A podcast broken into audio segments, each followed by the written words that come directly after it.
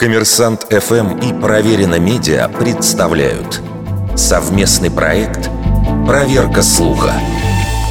Правда ли, что вирусов под операционную систему macOS не существует?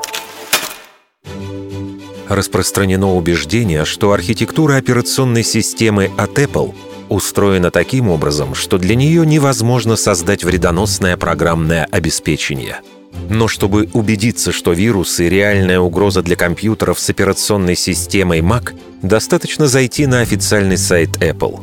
Сама компания предлагает встроенные решения для обеспечения безопасности. А крупнейшие разработчики антивирусных программ предлагают в том числе и решения для macOS.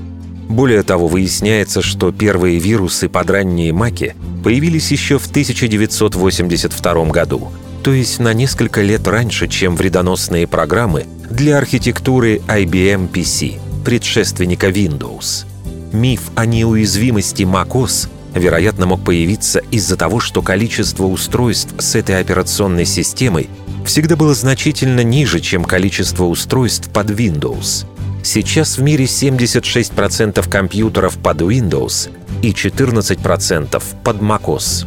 Логично, что чем больше устройств под одной системой, тем выгоднее злоумышленникам создавать вредоносные ПО именно под нее. Более того, стоит помнить, что вирус, попадающий в операционную систему, далеко не единственная угроза.